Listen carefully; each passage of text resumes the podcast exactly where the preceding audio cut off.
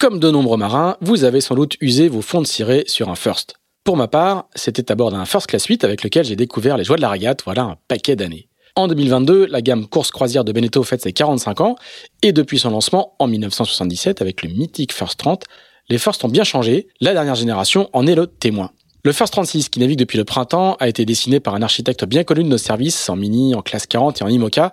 Je veux parler bien sûr de Sam Manuar, qui a dessiné une carène puissante et confortable, qui plane des 15 nœuds. Le First 44, lui, a été dessiné par Roberto Biscontini. C'est un vrai petit yacht doté d'une version performance avec carbone et quille longue. Il sera dévoilé lors du Cannes Yachting Festival du 6 au 11 septembre. L'occasion idéale pour découvrir ces deux nouveaux First sur le stand Beneteau à Port-Canto.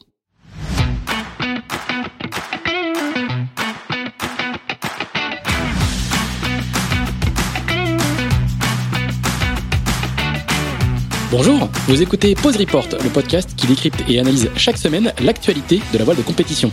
Pause Report est produit par Tip Shaft, le média des professionnels et des passionnés de voile de compétition. Tip Shaft, ce sont deux newsletters hebdomadaires en français et en anglais, des podcasts, des événements, des formations, ainsi qu'un festival du film et un studio de production de contenu que vous pouvez retrouver sur tipandshaft.com. Je suis Pierre-Yves et je vous souhaite la bienvenue dans Pause Report.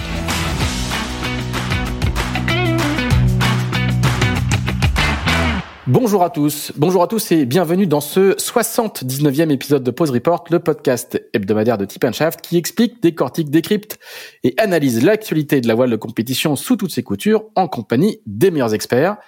Nous sommes le mardi 28 juin, il est 9h46 précisément euh, à notre montre, à notre chrono, et nous allons parler du Pro Sailing Tour en Ocean 50 qui bat son plein euh, actuellement puisque l'épisode 2, c'est comme ça qu'on qu'on appelle les étapes du tour. L'épisode 2 vient tout juste de, s'achever à Brest et que débute euh, jeudi euh, dans quelques dans trois dans deux jours euh, l'épisode 3 qui aura lieu cette fois qui aura pour cadre cette fois la baie de Saint-Brieuc. Nos deux invités étaient de la partie la semaine dernière à Brest. Le premier à la barre de l'Ocean 50 euh, Layton, dont il remplaçait le skipper habituel, Sam Goodchild. Il s'agit de Morgan Lagravière. Salut Morgan. Salut. Et Morgan qui doit être chez lui du côté de au bord de la Laïta, non? Eh oui, exactement. Bah tu connais bien. Hein. Dans, la, dans la forêt. je connais bien. Je suis venu, je suis venu une fois dans la forêt.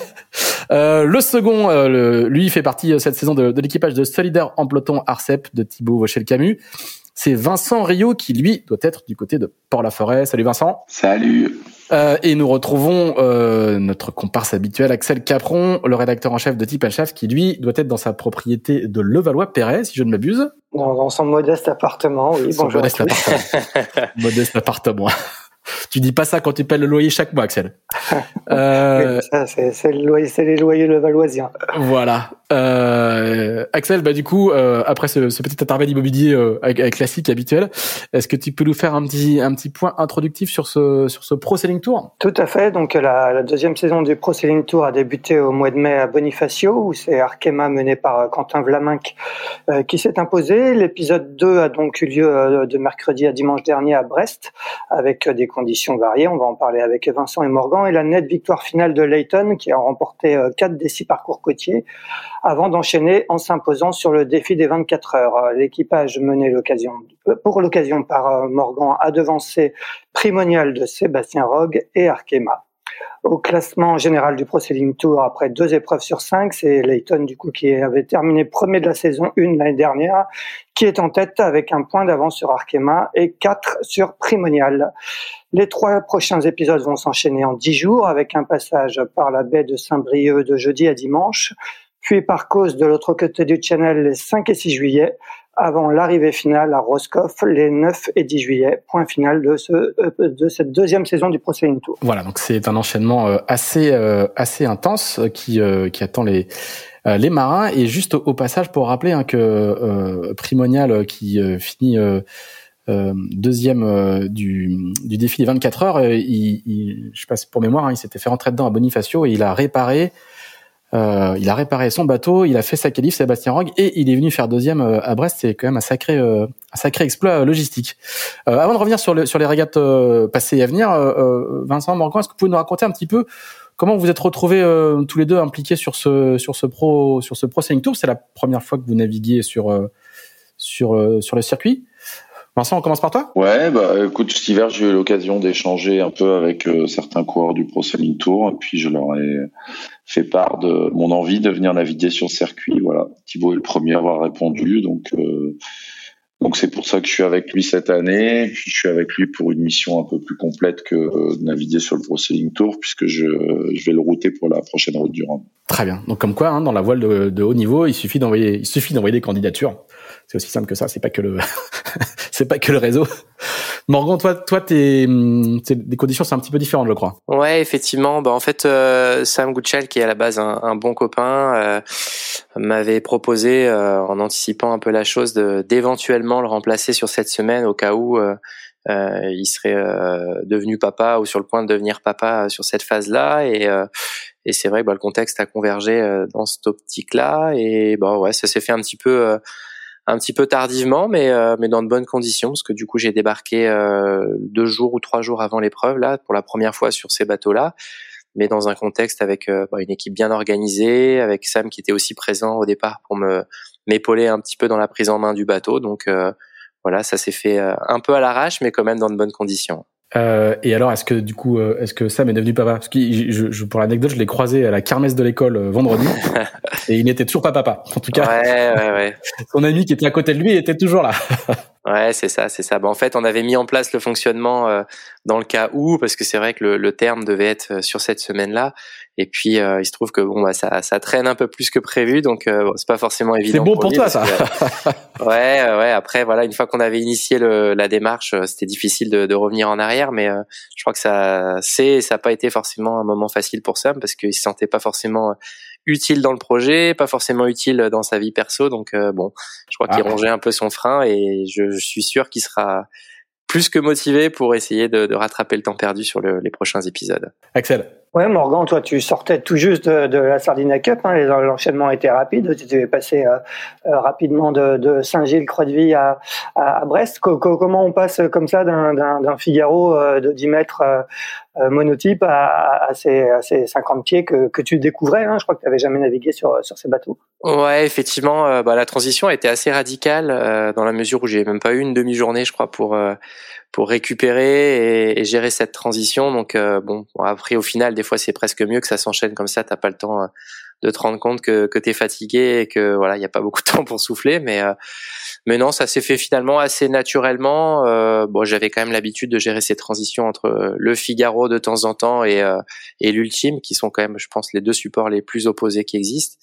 Mais mais voilà, ça s'est fait naturellement. Ça me rappelait plus finalement mes années de voile olympique, notamment sur les, les parcours bananes au début, sur les deux premières journées donc euh, voilà, après ça reste un bateau à voile avec un petit peu les, les mêmes manières de, de, fonctionner que que ce soit un Figaro, un Ultime ou un multicoque. Donc il y a pas mal de choses qu'on peut transposer euh, d'un support à l'autre, mais je dirais que ça s'est fait euh, sans trop se poser de questions assez naturellement et, et j'ai eu surtout la chance de bénéficier d'un projet avec une équipe qui était déjà bien construite, bien en place et bien organisée. Et, là, tu tu tu t'es pas trop cramé physiquement parce que la, la, la Sardina, en tout cas la deuxième étape de la Sardina Cup a été a été assez longue pour vous? Ouais, ouais, ouais, c'est sûr que la Sardina dans son ensemble a été quand même euh, assez exigeante, euh, des conditions assez musclées sur la première étape avec euh, bah, toute la traversée du Golfe, notamment deux passages de front tout au près, une descente du Portugal au portant dans du vent fort. Donc c'est vrai que la première étape était déjà intense et on a enchaîné sur une deuxième étape de, de cinq jours, cinq six jours avec des dépressions orageuses, des conditions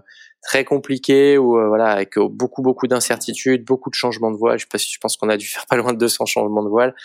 Mais euh, bon voilà, c'est bon après c'est le Figaro, hein, c'est toujours plein de surprises et puis ça a été quand même un bon moment avec un super équipage avec Tom Laperche là, c'était vraiment chouette et humainement et sportivement. Donc voilà, quand ça se passe bien, c'est plus facile à à faire passer la pilule et puis euh, non voilà c'est c'est que des bonnes choses. Hein. Et, et, tu peux nous dire avec qui tu as navigué du coup sur euh, sur l'Ocean 50 qui, qui était à, tes côtés à bord de Layton? Alors euh, à bord du bateau donc il y avait euh, Emeric Chapelier qui est le bah, le boat capitaine qui est le skipper là du bateau qui connaît vraiment le, le multi comme sa poche euh, qui est vraiment en charge de toute la partie bah, gestion de bateau navigation. Il y avait aussi donc Pierre Pennec qui lui était plus à charge des aspects tactiques positionnement vraiment euh, par rapport à la flotte, surtout sur les parcours euh, courts. Aussi un peu avec moi sur euh, bah, plus le pilotage et le, la performance sur le, le, le offshore. Et ensuite, on avait euh, Devan Le Bihan qui était au réglage de, de phoques et aux colonnes là sur les parcours côtiers, les parcours bananes. Et Laurent Métro qui elle revenait quasiment en direct du, du CLGP, qui était numéro un sur le bateau. Donc voilà, c'est tous des des éléments qui avaient déjà navigué sur le bateau et qui étaient déjà habitués à travailler ensemble. Donc quand je disais tout à l'heure que l'équipage était rodé, c'est voilà, c'est pas pour rien. C'est des gens très compétents et qui en plus avaient déjà un fonctionnement bien rodé, donc euh, c'est plus facile de s'adapter dans ce cadre-là. Et, toi, Vincent, euh, donc toi, toi, tu étais déjà, tu, je sais pas, tu étais déjà à Bonifacio, Vincent, ou c'était ta première à Brest? Non, non, j'étais pas à Bonifacio parce que bah, quand euh, quand Thibaut m'a m'a rappelé pour venir faire la saison avec lui, j'avais déjà des engagements à cette période-là, donc du coup, bah, on, je démarrais là, là sur sur le Grand Prix de Brest. D'accord. Et, et euh, que, comment tu as, tu as appréhendé la découverte de ce nouveau support? Est-ce que bon, toi aussi tu as navigué aussi sur des, gros bateaux, tu as fait beaucoup d'IMOCA. On va on va pas revenir sur sur ton long ta longue carrière, mais que, comment comment tu as appréhendé un peu ce nouvel Ocean 50 et quel est un peu ton ton rôle à bord? Bah c'est euh, moi, moi je suis passionné de multicoque depuis tout le temps et puis j'ai la chance d'en avoir fait pas mal au final parce que j'ai connu les grandes années de l'Orma, j'ai fait un peu de mode 70 à l'époque du mode 70, un peu du ultime de temps en temps. Donc euh, c'est vrai que quand je quand je viens sur un support comme celui-là, euh, je viens pas les entre guillemets les mains vides. En plus j'avais eu la chance d'en faire de l'Ocean 50 il y a 4 ans je crois ou 5 ans avec Erwan Leroux puisque j'avais participé à la Transat Jacques Vabre avec lui. Donc c'était pas quelque chose de complètement inconnu pour moi. Maintenant, ben voilà, je suis arrivé dans une équipe en cours de constitution parce qu'ils ont eu un début de saison euh, un peu scabreux dans le sens où euh, bah, il y a eu plein de désistements en termes d'équipage euh, sur la première épreuve, donc ça a été un peu de l'improvisation. Et puis bah, là, il était, on avait comme objectif de, mettre en place l'équipage pour la suite du Pro Tour, donc ça a été assez assez dense, mais plutôt sympa avec bah, plein de plein de, de gens euh, voilà compétents et sympathiques. Maintenant, euh, bah, ces bateaux-là, ils, demandent un petit peu d'organisation, hein, ces projets-là aussi. Et je crois qu'on s'est qu'on s'est bien mis en route et qu'on a tous pris, pris du plaisir euh, autour de cette régate-là. C'est principal. Et, notre objectif de la saison, c'est de, bah, de réussir à, à, à, faire progresser ce groupe. C'est ce qu'on s'attelle à faire ces jours-ci pour préparer la, la deuxième épreuve. Alors du coup, tu peux nous dire euh, qui, qui constituait l'équipage? C'est un équipage qui a été remodelé, du coup, ce que tu disais. Ce que tu bah, Pas remodelé, mais disons qu'il y a eu des désistements pour la première épreuve. Moi, j'ai pas pu participer à la première épreuve, donc forcément, j'étais remplacé. Euh, non, bah là, à bord, c'est donc euh, Thibaut Rochelle, le, le skipper. Euh, après, on a Hugo Dallène qui est au réglage. On a Antoine Joubert au réglage et on a Aloïs Kerduel à, comme équipier d'avant. Voilà. Et puis moi, j'ai en fonction euh, la navigation, la tactique et et puis forcément crocher dans les colonnes parce qu'à 5 sur un bateau comme ça, on n'est pas très très nombreux, donc euh, il faut que il faut que tout le monde euh, tout le monde soit à la manœuvre. Pierre-Yves? Ouais, tous les deux, une petite question pour tous les deux. Comment on, on, sait que le, le, format de, du, du, tour est assez est assez spécifique? les journées, les les épisodes ont été inversés dans leur dans leur déroulé, c'est-à-dire que le format de 24 heures a été euh, a été reporté euh, en, fin de en fin d'épisode. Comment est-ce que vous trouvez justement le, format de ces épisodes qui alternent donc euh, partout parcours plus court et puis parcours de 24 heures au large avec avec une nuit en mer? Est-ce que est-ce que ça vous convient? Est-ce que ce, ce, ce, mélange de ce mélange des genres est est agréable pour pour pour vous qui êtes qui êtes souvent coureur au large, mais qui avait aussi euh, souvent de l'expérience euh, entre entre travaux. Comment, comment comment vous le trouvez ce format? Vincent, on continue avec toi. Bah moi je, en tant que marin, je crois qu'on peut pas rêver mieux. Hein. Euh, maintenant, ce qui est important, c'est de savoir est-ce que ça plaît aux sponsors, est-ce que ça plaît au public. Mais en tant que marin, je crois que de pouvoir déjà faire de l'équipage dans, dans, notre milieu franco-français où on fait quand même aujourd'hui beaucoup de doubles et de solitaires, c'est une chance.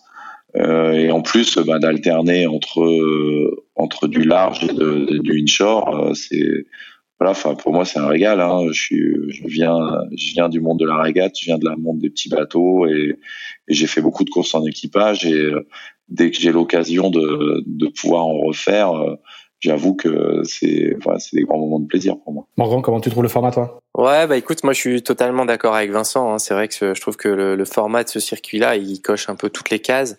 Euh, j'ai un peu le même passé que Vincent, notamment sur les supports euh, voile légère, un peu en voile olympique aussi, et c'est vrai que bah, ça rappelle un peu à, à, nos premiers euh, bons souvenirs, nos premières expériences, et, euh, et c'est sûr que ben, la course au large, large, au grand large, en IMOCA et tout ça, c'est tout de suite des, des, parcours assez longs où tu te retrouves tout seul, voilà, c'est format un peu différent, et de revenir un peu sur des formats plus courts, avec même du offshore qui est quand même globalement court, parce que c'est qu'une nuit en mer. Euh, enfin, moi, je, je, sais que je, je, me retrouve de plus en plus euh, là-dedans, et là, je me suis éclaté comme euh, bah, comme pas souvent finalement euh, sur des parcours plus longs. Donc voilà, après à chacun de de trouver le schéma qui lui correspond le mieux, mais en tout cas personnellement, moi, je me suis vraiment éclaté, et je pense que je vais essayer de converger. De plus en plus vers ce type de, de parcours là. Donc voilà, c'était vraiment chouette. Et puis je pense qu'effectivement ça plaît aussi aux partenaires, comme disait Vincent, dans la mesure où c'est un format qui permet euh, et un circuit qui permet d'amener des, des invités et notamment sur des courses. Euh, les deux journées de d'Inshore, on a pu embarquer des partenaires euh, de l'organisation et aussi du sponsor.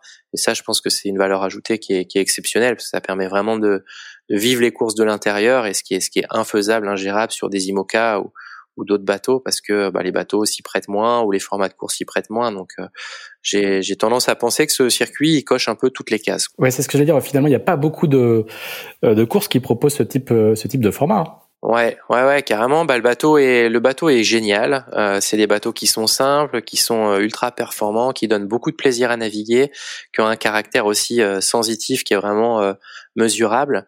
Euh, les formats de course, on en a parlé. La dimension humaine, c'est vrai de pouvoir partager euh, euh, finalement tout ce plaisir et tout ce bonheur en équipage.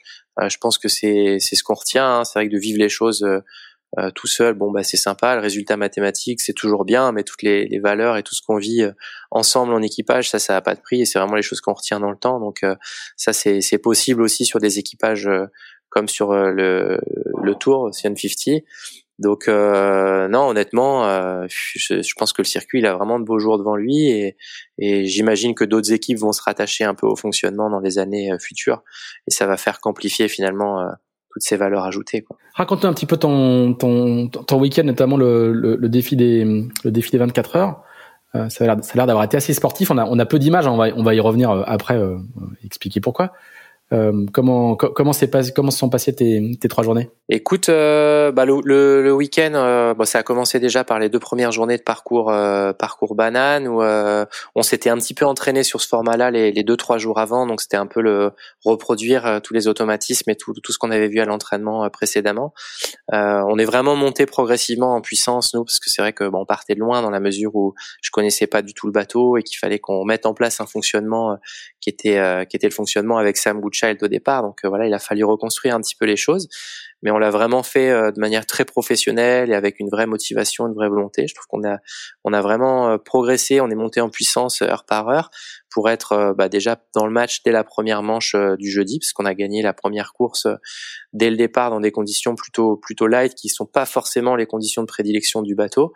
Donc euh, voilà, ça commençait bien, ça nous a mis en confiance. On a enchaîné par des bons résultats sur les deux journées, avec une deuxième journée un peu plus vantée où pour le coup là on avait, je pense, un petit plus en vitesse qu'on n'avait pas la veille et qui nous a permis de, capitaliser encore plus sur euh, bah, sur ces performances-là. Et puis ensuite, ça s'est enchaîné bah, avec le, le, parcours des 24 heures où euh, là, étonnamment, je partais euh, plutôt euh, plutôt très serein parce que voilà, l'exercice du large, je connais un peu mieux, surtout ces dernières années.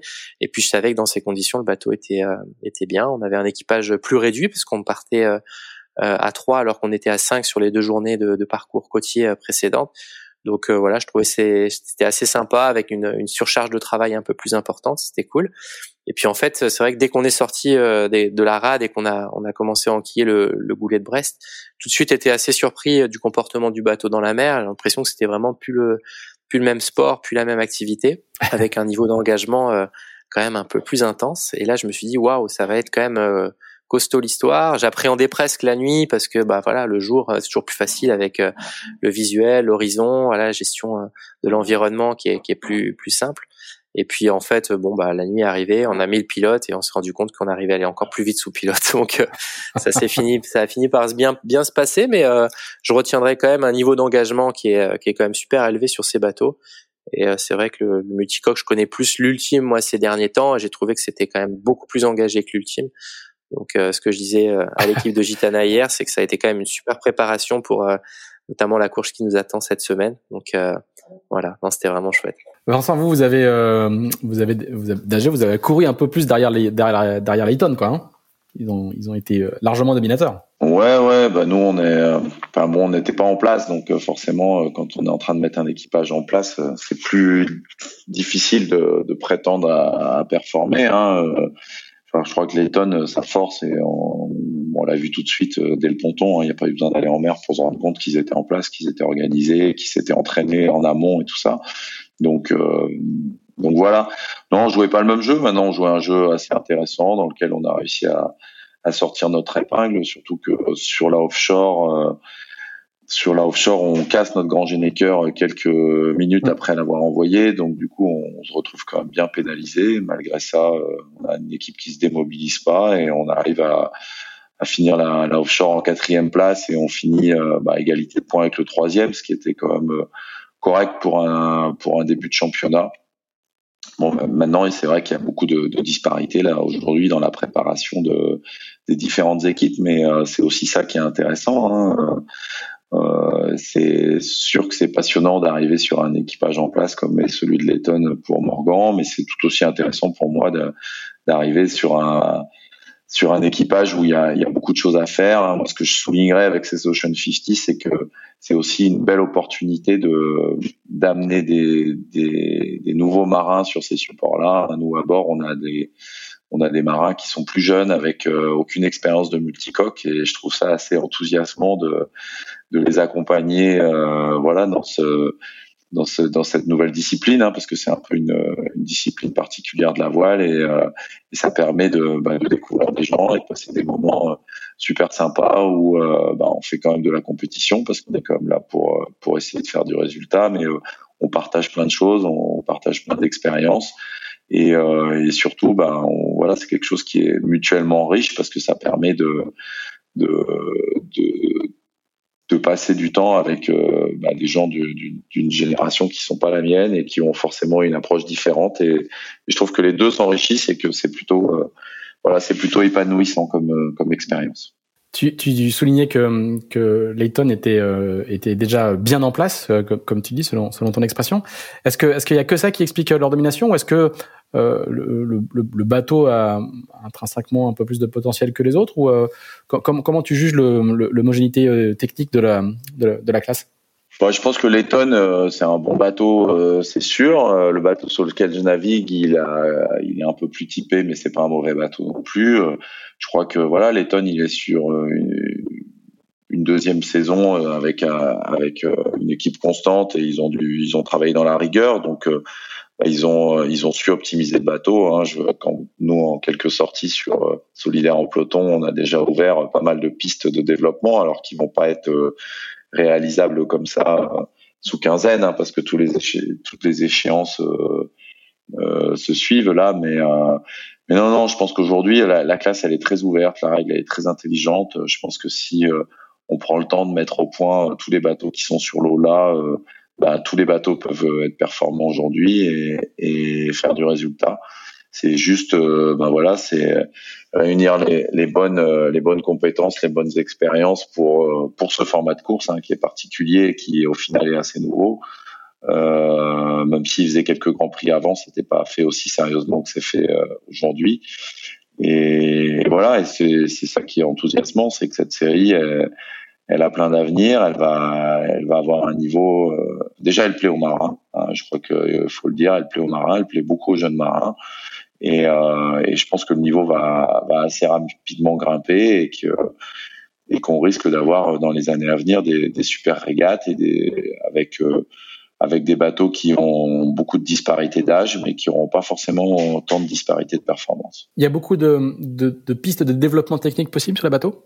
Bah, c'est des bateaux qui sont assez proches parce que la règle est assez serrée. Maintenant, bah, on sait que quand les bateaux sont proches, euh, les petits détails font la différence. Et oui, oui, en, en naviguant ne serait-ce que quelques heures sur le bateau, euh, bah, voilà, il y a plein d'idées qui me sont venues. Donc, euh, il y a plein de petites choses à faire. Hein. Alors, c'est pas de la monotypie non plus, mais mais rien que déjà en, en peaufinant quelques détails, je pense qu'il y a moyen de de bien améliorer la, la performance des bateaux et de celui sur lequel je navigue, solidaire en peloton. Hein. Il faut voilà, il, il, faut aller chercher les petits détails à droite à gauche, comme ont su le faire d'autres avant, pour pour réussir à, à, à, je pense, à atteindre un bon niveau de performance et surtout un, bon niveau de polyvalence, hein, parce que solidaire en peloton est un bateau qui est qui est plutôt typé large et et, euh, et typé conditions ventées. Excellent. Et, et, juste pour compléter, Vincent, est-ce que comme Morgan, tu trouves, euh, toi tu, as, tu disais hein, tout à l'heure, tu as déjà fait une Transat Jaguar Breaker One Roue, mais est-ce que, est-ce que comme Morgan, tu, tu trouves que c'est, c'est, c'est engagé euh, quand, quand vous avez eu de l'air là sur, sur le défi euh, des 24 heures? Bah, le, le multicoque, ça reste engagé. Euh, c'est sûr que, enfin moi, je, le truc c'est que mon passé fait que j'ai fait de l'orma. Voilà, un orma, ça chavire à 8 nœuds. Il fallait 8 nœuds de vent réel pour le chavirer. Donc autant dire qu'on était sur le fil tout le temps. Euh, un multi, un Ocean 50, euh, pour nous, c'est une petite mobilette. Voilà. Maintenant, c'est vrai que ça mouille, c'est vrai que c'est instable, c'est vrai que, enfin voilà, il y a pas mal de paramètres euh, qui sont qui, qui, qui, font que de toute façon, faire du multicoque océanique, c'est engagé. Maintenant, maintenant, parmi ceux qu'on a connus, ils sont plutôt sages et, et plutôt sympas. Et c'est vrai que c'est ça ça, ça fait, ça, ça choque certaines personnes, mais moi je suis plutôt assez détendu sur ces petits trimarans. Je trouve que, je trouve que ce sont des, des bateaux plutôt sûrs et donc du coup des bateaux plutôt intelligents qui permettent de se faire plaisir. Euh, je veux pas dire en toute sérénité, hein, parce que quand euh, le vent rentre, on est comme sur tous les autres multicoques, on est sur le fil, mais euh, avec plus de sérénité que ce qu'on a pu connaître par le passé quand on a connu les, les trimarans 60 pieds volage euh, qui étaient les ormas, ça, ça, on relativise.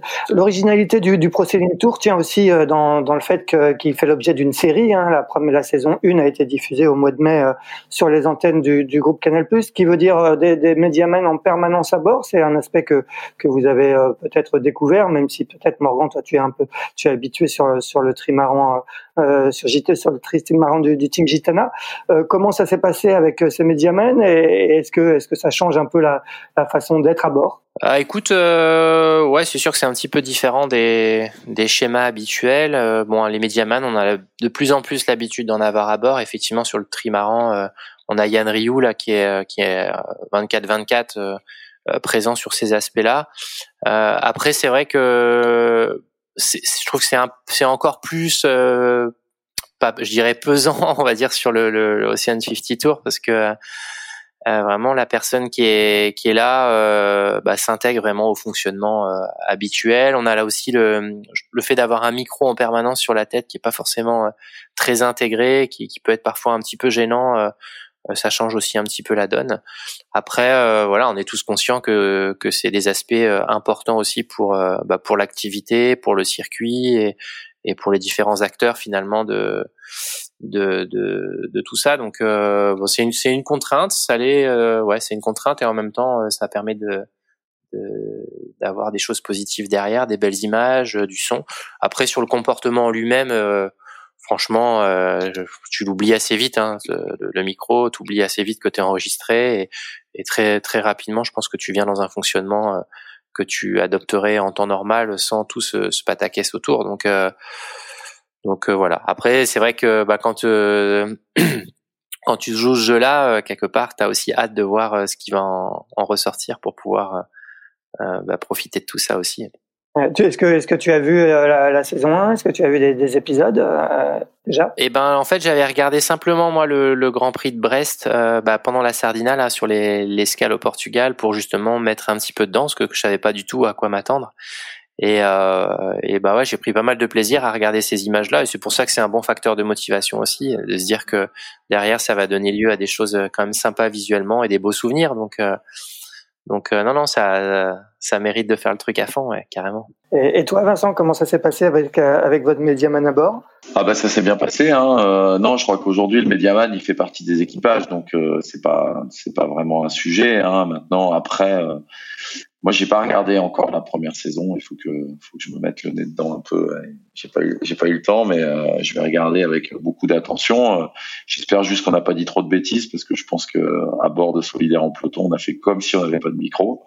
Donc peut-être qu'on sera déçu euh, quand on regardera la saison 2 l'année prochaine de ne pas avoir mis plus de filtres. Mais là, c'est sûr qu'on en a pas mis Je veux dire, à part. Euh, c'est tout l'intérêt. C'est tout l'intérêt, c'est qu'il n'y ait pas de filtre. Hein. Pour, enfin, pour nous, euh, pour, pour, pour, nous spectateurs. Hein. Ouais, c'est l'intérêt. Bon, bah alors à ce moment-là, on dira qu'on a joué le jeu. Maintenant, est-ce qu'on va être fier de nous? Voilà. Je sais pas. c'est sûr qu'on a joué le jeu.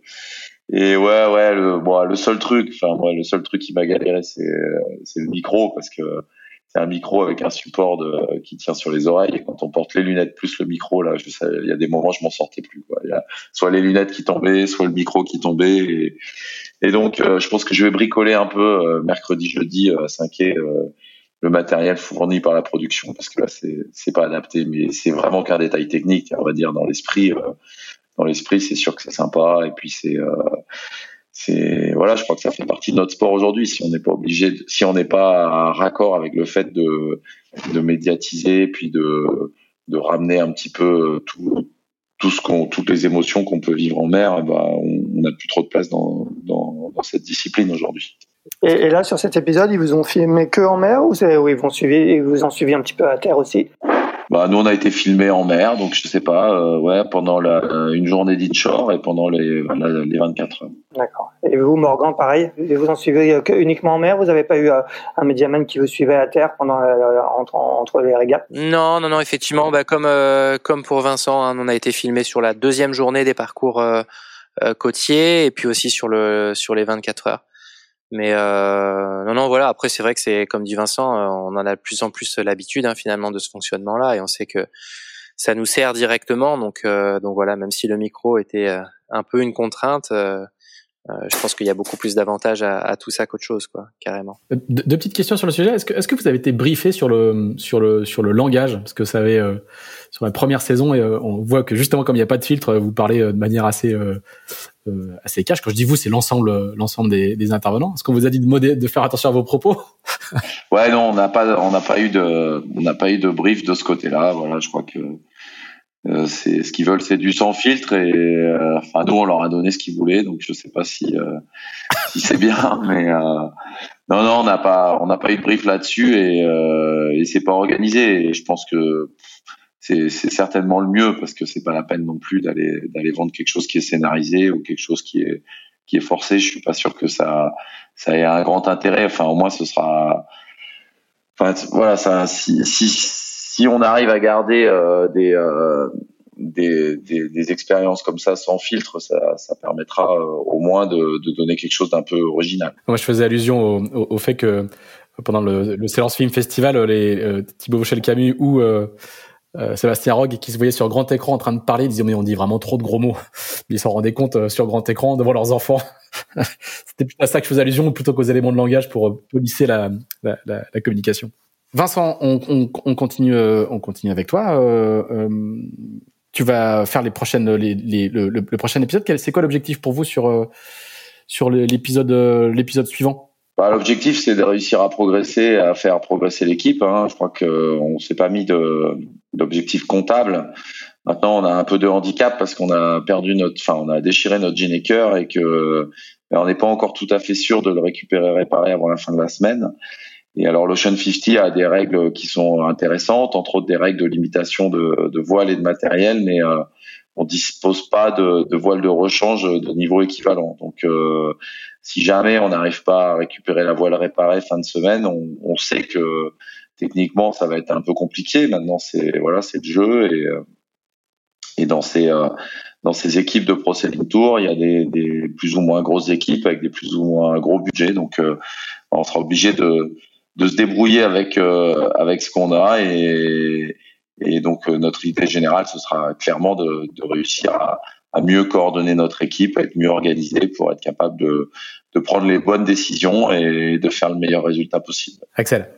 Euh, Morgan, toi, donc tu es passé d'un Figaro 3 à, un Ocean 50 et là tu vas doubler la taille, hein, même plus que doubler la taille, puisque tu retrouves le Maxi Edmond Rothschild euh, en vue de la Finistère Atlantique Challenge Action en France, c'est son nom complet, qui s'élance vendredi avec quatre ultimes au départ de, de Concarneau.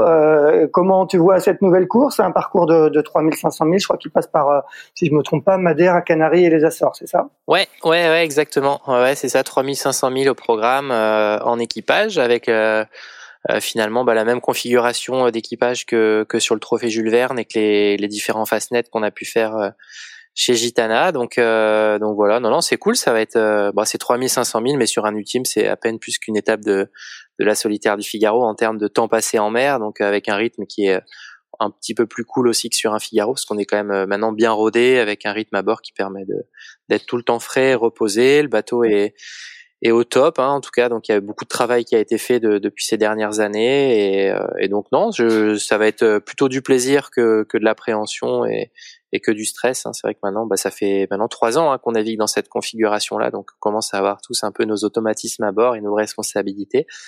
Mais euh, mais voilà, ce qui va être chouette, c'est la, la, confrontation avec euh, avec d'autres bateaux euh, qu'on a peu finalement dans cette classe de bateaux là. Donc voilà, avec un Banque Populaire qui a bien progressé, avec Actual qui est aussi en, en, train de monter en puissance, et puis Sodebo qui a des nouveaux foils avec un super équipage aussi. Donc euh, non, ça va être euh, ça va être super chouette. Et puis euh, bon même si ça s'enchaîne pas mal en ce moment, c'est des supports différents, des équipes différentes comme je le disais tout à l'heure, donc il y a toujours beaucoup d'envie, beaucoup de fraîcheur. Et et moi je, je suis épanoui à, à 200%, donc ça c'est vraiment cool.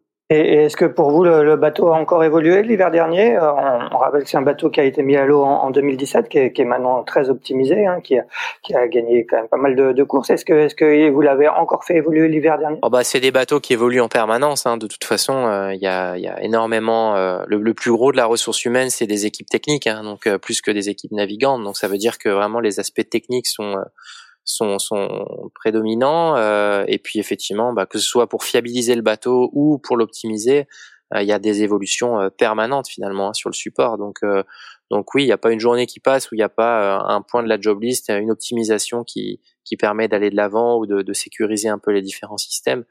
Donc, donc voilà, non, non, c'est sûr que bah, tout a tout a progressé et aussi dans notre utilisation. Hein, c'est vrai que c'est quand même des bateaux.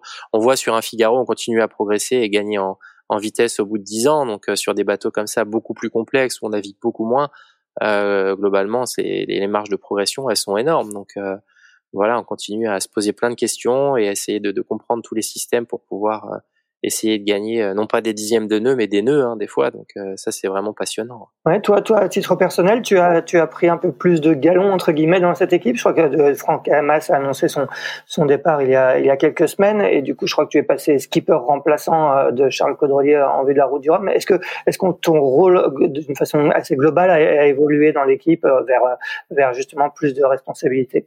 Bah, sur, la course, euh, sur la Finistère Atlantique, euh, je dirais non parce que bah, Franck déjà est toujours à bord et puis on a un fonctionnement où euh, vraiment qui est, dominé par Charles et Franck avec leur responsabilité qui est qui est très bien comme ça. Et puis moi, j'aime bien aussi essayer d'être une petite valeur ajoutée par rapport à leur fonctionnement de base. Donc ça a fonctionné comme ça précédemment. Il n'y a pas de raison qu'on change.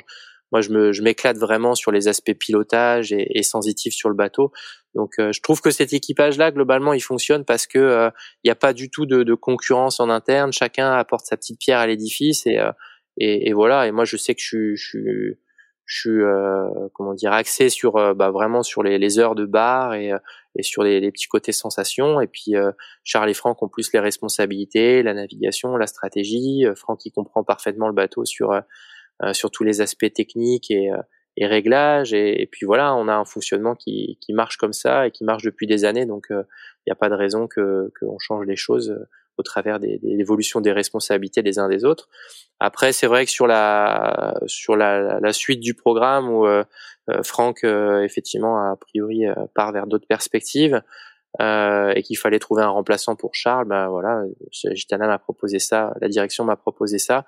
Ça veut tout et rien dire, euh, si ce n'est que bah ça me permet moi de passer un peu plus de temps euh, en interne avec les équipes techniques aussi pour décortiquer et comprendre un petit peu tous les systèmes, parce que utiliser le bateau c'est c'est une chose, mais mais utiliser les systèmes c'en est une autre qui est probablement plus complexe que simplement tourner les colonnes et régler les voiles. Donc euh, c'est là-dessus qu'il y y a beaucoup à, à, faire et que j'ai, énormément à, progresser. Donc euh, bon, le début de saison a été euh, un peu coupé par les différentes courses Figaro, Ocean 50, etc. Et la deuxième partie de la saison devrait être plus axée sur la, la, compréhension du bateau et la découverte du bateau un peu plus en profondeur et en équipage réduit. Donc, donc voilà, mais c'est vrai que d'avoir cette casquette-là et ce rôle-là, ça m'a permis de d'ouvrir un maximum de portes sur les aspects techniques, d'avoir un peu plus aussi de de, de temps euh, et disponibilité de, de, Charles et de, et de tout l'équipage euh, par rapport bah, voilà à cette à ce rôle que j'ai à, à, remplir et, et, potentiellement à assumer s'il devait se passer quelque chose. Donc, donc voilà, là on est un petit peu dans la préparation aussi de de la qualification parce que maintenant Charles que Charles est qualifié, ça va être à moi de me qualifier en tant que skipper remplaçant. Donc voilà, ça, ça, reste quand même 1500 000 à faire en solitaire sur le bateau, c'est pas anodin, donc il va falloir et trouver le temps pour le faire et, me former pour que je sois en mesure de le faire euh, intelligemment et sans, sans abîmer le bateau. Donc euh, voilà, ça va être un petit dossier euh, après les, les, différentes courses de cet été. Un petit peu d'appréhension à aller naviguer tout seul sur ce sur un bateau comme celui-là? Bah oui, forcément parce que ça reste quand même des, des grosses machines, mais euh, bah, surtout l'appréhension de, de de pas abîmer le bateau euh, pour l'équipe et puis pour Charles qui a un vrai programme sportif derrière. Donc euh, non, je pense qu'il va falloir faire les choses calmement, le mieux préparé possible et dans des. C'est une vraie qualif, hein, c'est pas une, une qualif en. C'est une qualif, euh, ouais, en solo. Alors je pense qu'il y a peut-être possibilité d'avoir un médiaman, un vrai médiaman à bord, donc en l'occurrence Yann Ryu. Euh, mais voilà, ça reste 1500 000 à faire quand même. Euh, voilà, et puis j'ai envie de le faire quand même correctement, euh, même si on va essayer de mesurer les conditions euh, associées. Mais l'idée c'est pas de le faire avec un Rigi 3 et de le faire plutôt dans des conditions pas courses, mais dans les vraies conditions de navigation du bateau. Donc voilà, on va, on va construire tout ça, planifier tout ça pour que ça se fasse le, le mieux possible. Euh, et, du coup, est-ce que tu vas jouer un, un, rôle dans la cellule routage sur, le route de, sur, la, sur la route du Rhum avec, euh, avec Charles? Je serai présent dans la cellule. Après, de là avoir une valeur ajoutée, euh, c'est pas forcément euh, le truc dans lequel je, m'éclate le plus et que je suis le plus compétent. C'est plus pour euh, bah aussi m'imprégner de ces aspects-là si à terme je devais prendre la place de Charles ou à court terme ou, voilà ou même par simple curiosité et envie de, de progresser et d'apprendre sur ces sujets. Donc euh, voilà, peut-être que je peux avoir des petites valeurs ajoutées sur euh, le, les aspects plus utilisation de bateau ou réglage ou voilà dans une cellule de routage. C'est vrai que le routage c'est pas que la météo, mais c'est aussi euh, comment on se sert du bateau avec cette météo là. Donc c'est peut-être un peu plus complet. Euh, voilà. Et puis non non pas. De toute façon à partir d'aujourd'hui. Euh, je vais avoir quelques actions avec Thomas Ruyant là sur le la, la performance de Lint Out, mais sinon la majorité de mon temps sera sera associé euh, au trimaran et, et à ce rôle de, de, remplaçant et de, et de performeur euh, dans l'équipe Chitana. Vincent, toi, euh, la route du Rhum, elle va se passer à, à, terre pour toi? Tu, tu vas, tu vas router euh, Thibaut le Camus. C'est quoi ton, ça va être quoi ton rôle dans l'équipe en plus de naviguer d'ici le, d'ici la route du Rhum? Une, Tu vas les accompagner de manière un peu plus, un peu plus globale ou euh, comment, comment ça va se définir ton rôle? Bah, je vais surtout préparer euh, les outils dont nécessaires au routage, donc euh, travailler sur l'analyse de performance un peu du bateau en solitaire, voilà. Et puis euh, forcément euh, faire un peu de conseils pour Thibaut sur la préparation spécifique du solitaire. Mais voilà, c'est pas c'est pas une grosse mission, hein, c'est ça reste des petits projets qui ont allez ils, ils, sont à trois à plein temps sur un projet comme celui-là, donc donc euh, le, le, routage d'un bateau comme celui-là sur la route du Rhum, c'est pas, enfin c'est pas des missions aussi globales que ce qu'on peut avoir sur dans des séries où, euh, où les équipes sont beaucoup plus grosses, mais euh, ça reste néanmoins intéressant et, et voilà. En plus, je pense que euh, Thibaut, il a, il a vraiment tout ce qu'il faut pour réussir une course comme la Route du Rhum. Donc, c'est un projet qui, qui, qui, sur la partie solitaire et offshore en, en fin de saison, se veut ambitieux. Et je pense que voilà, on va essayer de tous travailler pour euh, pour réussir à, à, ce que le bateau et le skipper soient au meilleur niveau et essayer de faire en sorte qu'il fasse la, meilleure prestation sur cette route du Rhum. Tu, nous as dit juste avant qu'on enregistre que tu allais bientôt prendre des vacances et que ça t'était pas ça t'était pas arrivé depuis euh, depuis presque 20 ans. C'est aussi euh, quasiment les premières saisons où tu tu n'as tu n'as pas de, de, projet à plein temps, soit comme chef de projet, soit comme, soit comme navigant. Tu goûtes un petit peu ce, ce, ce plaisir d'aller d'aller picorer les projets à droite à gauche ou, euh, ou t'as as une frustration de pas avoir de, projet à toi? Bah, non, non, j'ai aucune frustration hein, parce que c'est euh, ce qui m'arrive, c'est volontaire, c'est choisi, donc euh, ce serait, ce serait dur de dire que j'ai une frustration. Non, non, je suis ravi. Je l'ai déjà fait à plusieurs occasions. J'avais pris deux années de break dans les dans les 15 ou 16 ans que j'ai fait avec PRB en IMOCA. À chaque fois, j'étais retourné faire du multicoque. Euh, faire de la régate en équipage parce que c'est ce que j'aime. Et donc euh, non non aujourd'hui je fais ça sans frustration. Euh, moi je fais pas que l'Ocean 50 hein, j'ai fait un peu de classe 40 je je T'es champion du monde de classe 40 je suis aussi ouais enfin champion du monde c'est un bien grand mot. Mais non je vais aussi beaucoup de de, de prestations euh, techniques, du coaching. Euh, je le fais pour le Pôle France à Port-la-Forêt, je le fais pour différents coureurs en IMOCA avec des, niveaux très différents. Donc c'est assez, c'est assez sympa et assez riche. Euh, Aujourd'hui, ma vie est bien occupée. C'est vrai que je vais picorer à droite à gauche dans les projets, mais je trouve ça très riche et plutôt passionnant et et puis bah ça me fait du bien parce que ça me permet aussi de prendre un petit peu plus de temps pour moi, pour ma famille. Et cette semaine, euh, cet été, je vais avoir la chance de prendre quatre semaines de vacances, chose qui, euh, je pense, m'est jamais arrivée. Donc euh, c'est c'est plutôt c'est plutôt sympa aussi. Donc non non, je je me plains pas. J'ai j'ai une belle vie en ce moment. T'avais avais évoqué un, un, moment ton, ton intention de revenir sur la sur la solitaire du Figaro et ça ne s'est pas fait. Est-ce que ça reste un, un, un projet qui est dans, dans un coin de ta tête? Ouais, c'est un projet qui est dans le coin de ma tête, mais j'ai eu euh, quelques petites euh, difficultés euh, lombaires euh, ces derniers mois, donc c'est en train de, c'est sur la bonne voie, hein, c'est en train de, de me remettre, mais clairement, bah, ces problèmes physiques me permettaient pas d'être dans un niveau de performance correct à la solitaire du Figaro, donc j'ai préféré renoncer. Donc j'ai aussi fait le choix de pas faire trop de plans sur la comète. Je vais attendre que tout ça se remette en ordre et puis euh, et puis, bah, à l'issue, euh, qui j'espère est proche, euh, bah, je ferai des choix et j'orienterai euh, la suite de, de mon programme hein, selon selon mes capacités, parce que ça reste comme un sport la voile et et aujourd'hui, bah, si on n'a pas toutes ces capacités physiques, c'est c'est compliqué d'aller se battre, surtout en solitaire.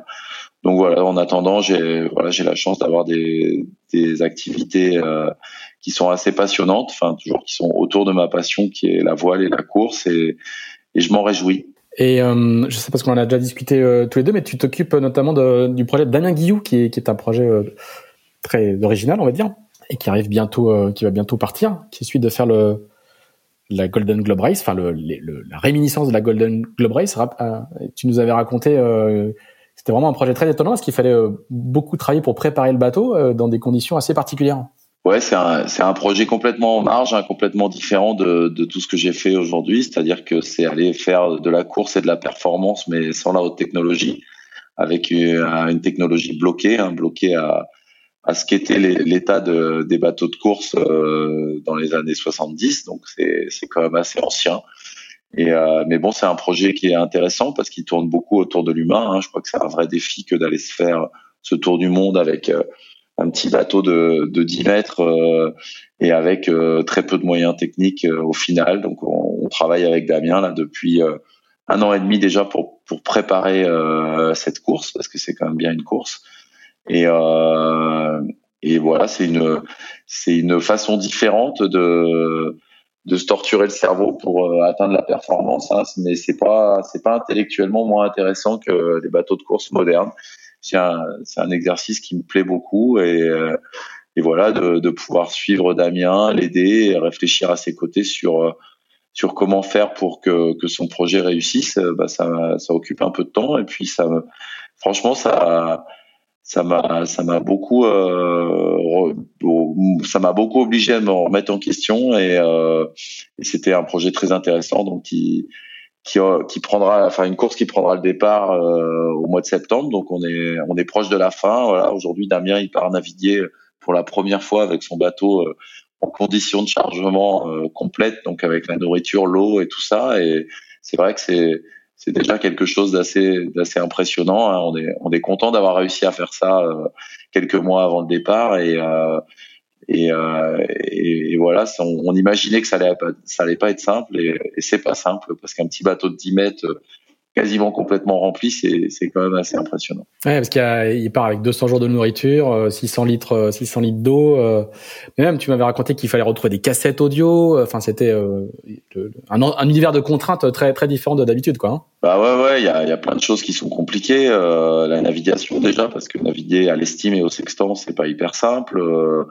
Après, euh, rien que dans la navigation au sextant, euh, problématique, euh, il faut être capable de mesurer le temps, il faut être capable d'avoir une heure correcte à bord, d'être capable de recaler son heure par rapport aux outils dont il dispose. Hein. Le seul outil dont il dispose, c'est la BLU, donc c'est une,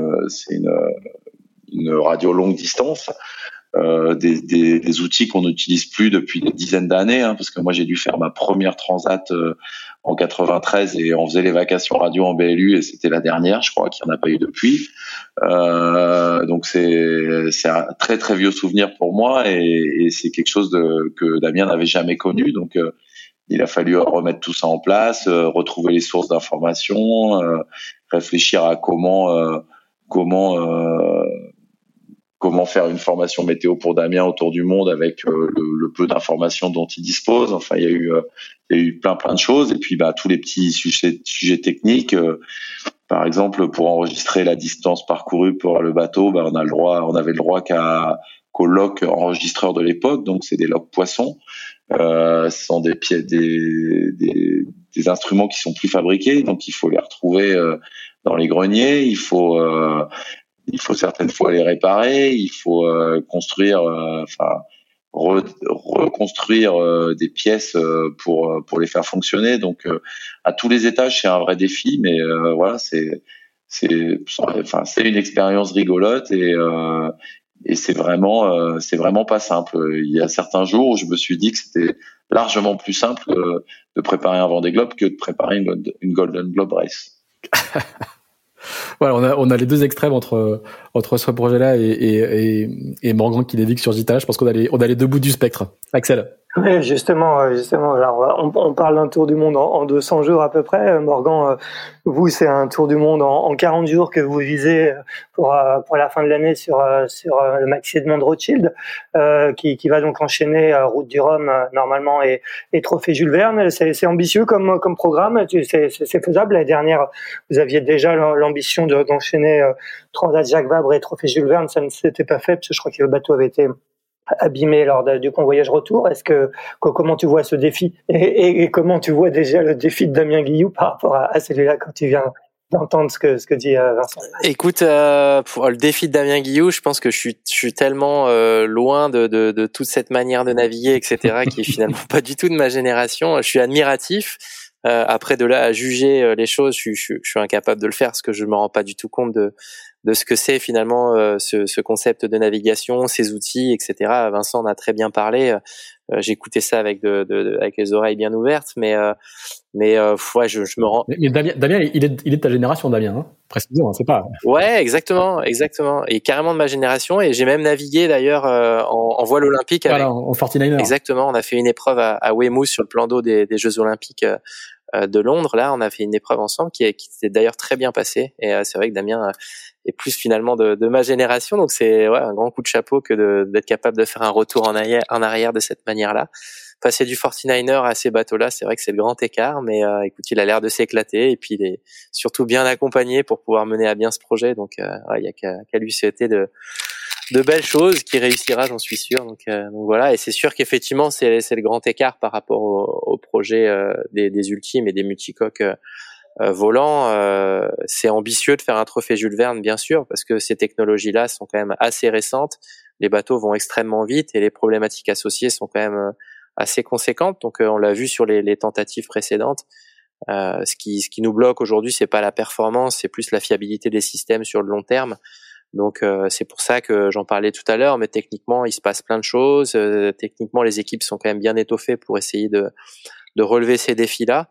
Et, euh, et, voilà, on va cet hiver, en tout cas en interne avec euh, avec l'équipe Gitana, on va essayer de tout mettre en place pour euh, s'aligner à nouveau sur euh, sur une tentative si si le contexte technique nous le permet, si le contexte météo nous le permet aussi, mais mais voilà, après avec l'incertitude que bah, qu'on aura la, la, capacité de d'avoir le bateau en, en dans, dans, son état maximum, on va dire jusqu'au bout. Après les retours d'expérience, ils sont aussi dans le la manière d'utiliser le bateau. C'est vrai que c'est des bateaux qui sont extrêmement rapides à 100% et qu'on a tendance à pousser euh, dès le début au maximum, mais peut-être à nous de, de, faire attention aussi dans la manière de les utiliser et, et de lever le pied un peu plus tôt que, que ce qu'on avait l'habitude de faire pour préserver la machine, préserver les systèmes et, et être capable d'aller euh, d'aller au bout du défi quoi. Donc euh, donc voilà. Mais bon, ça fait partie aussi euh, de l'expérience et de l'apprentissage de, de, ces bateaux-là. Hein, sûr que ça reste quand même encore des, des nouveautés et, et, bah la nouveauté, faut prendre le temps de se l'approprier aussi. Donc euh, voilà. Tu peux nous rappeler juste la, composition de l'équipage en, mode Jules Verne? Euh, bah, La composition de l'équipage, euh, comme j'en ai un peu parlé là sur le, la course de la semaine prochaine, la Finistère Atlantique, ça va être la même que les années précédentes. La seule incertitude, c'est c'est le rôle de, de Franck Camas qui euh, sera certainement parti dans d'autres perspectives. Euh, voilà, donc après, je ne sais pas comment Charles envisage la chose, comment l'équipe envisage la chose, s'il y a un remplaçant et, et qui sera cette personne-là. Donc, euh, donc voilà. Mais la base, en tout cas, la base de l'équipage reste la même et euh, avec euh, voilà les, les, mêmes casquettes euh, des différents euh, acteurs, quoi. Donc voilà. Mais je pense que c'est-à-dire c'est David David Boileau, Erwan Israël. Exactement, exactement. Bah, David Boileau qui restera le, le, le capitaine, un peu le, le de capitaine et le le MacGyver du bord sur tous les aspects techniques que j'essaye d'épauler. C'est vrai qu'une personne, c'est pas forcément euh, suffisant en tout cas quand il y a des, des, des pépins. Donc euh, moi j'essaie de faire un peu sa petite main sur les aspects techniques quand euh, j'en ai la possibilité. Après Erwan Israël qui est on fait on fait tous de, de l'utilisation de la navigation hein, sur le bateau parce qu'on est que deux en général en quart quand le bateau est, est réglé en ligne droite. Donc tout le monde est capable de barrer et de régler le bateau. Après voilà chacun a un peu ses petites spécificités ses, ses corps de métier. Donc David la, la, technique Erwan un peu plus la navigation et les systèmes avec avec Charles euh, bah, Franck et Charles le leadership et, et tout le, management et la, et la stratégie, moi un petit peu plus le pilotage et, et la partie euh, on va dire performance. Euh, et Yann euh, qui aussi navigue avec nous et qui lui a forcément à charge un peu la partie euh, prise d'image, médias et, et, et, valorisation de tout ça. Donc voilà. Vincent, toi, tu avais, euh, tu as déjà navigué en ultime, hein, tu l'as dit, tu avais un projet à, une époque de racheter euh, euh, l'ancien Sodebo. Est-ce que, est-ce que ça fait toujours partie de, tes objectifs de renaviguer sur ces grands bateaux? Ah bah je crois que oui oui ça me plairait bien de renaviguer en ultime. Hein. Maintenant aujourd'hui avoir un projet c'est compliqué. c'est vrai que j'ai un peu un peu lâché l'affaire déjà parce que parce que bah, j'avais passé beaucoup de temps et beaucoup d'énergie à essayer de trouver des fonds et que la période n'était pas hyper propice parce qu'il y avait eu plein de reports de, enfin les échéances de la classe ultime avaient été reportées, donc ça avait été plutôt euh, plutôt euh, pas simple à pas simple à vendre. Euh, non non, bah c'est sûr que pour en tant que marin, euh, je crois qu'il n'y a pas plus beau bateau pour naviguer sur la planète et j'ai aucun doute là-dessus. après monter des projets en ultime aujourd'hui, bah il faut, je pense qu'il faut encore attendre que la, que la classe se stabilise un petit peu, que le premier tour du monde en solitaire ait lieu. Enfin voilà, il y a, y a sûrement des, des choses à faire, mais euh, mais bon, c'est vrai que moi aujourd'hui j'ai fait le choix de prendre un petit peu de distance en attendant que que tout ça finisse de s'organiser. Hein. On connaît tous le contexte difficile des, des ultimes euh, du moment. Maintenant, il y a plein de belles perspectives, il y a plein de de courses qui vont avoir lieu dans les euh, dans les deux ans à venir et je pense qu'à l'issue ce sera plus simple de bah, d'être capable de proposer quelque chose de, de vraiment construire un partenaire. Et, euh, et c'est ce que je souhaite euh, aux ultimes et c'est ce que je souhaite à, à, aux, marins et aux sponsors qui, qui travaillent là-dessus de, depuis des années parce que ce serait, ce serait bien mérité de voilà que, que cette classe aboutisse et qu'elle qu'elle permette à, à, des skippers et à des nouveaux partenaires de, de les rejoindre pour le futur une petite dernière question, euh, une petite question de journaliste pour finir. Euh, euh, je vais peut-être pas la poser à Morgan parce qu'il est partie prenante dans, dans, ce dossier, du moins. En tout cas, il fait partie de, l'équipage de Maxi de Mondro aussi. Quel, est ton regard, toi, sur la, fameuse affaire SVR Lazartigue quel, quel, est ton regard extérieur sur, sur cette histoire? Je suis sans, sans, avis parce que je connais pas les éléments, j'ai pas cherché à les connaître, donc euh, j'ai pas vraiment d'avis. Je trouve juste que c'est dommage, voilà, c'est dommage pour notre sport.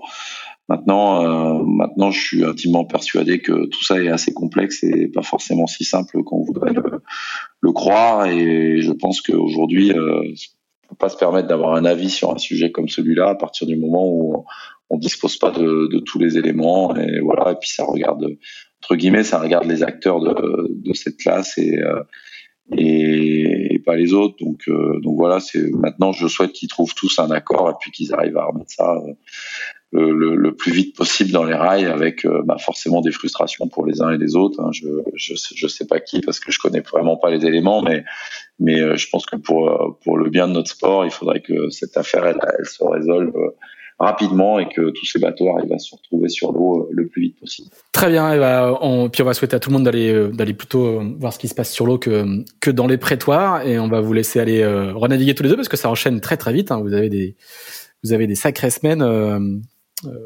Toi, Vincent, en, Ocean 50 dès, dès, demain ou après-demain, je pense. demain.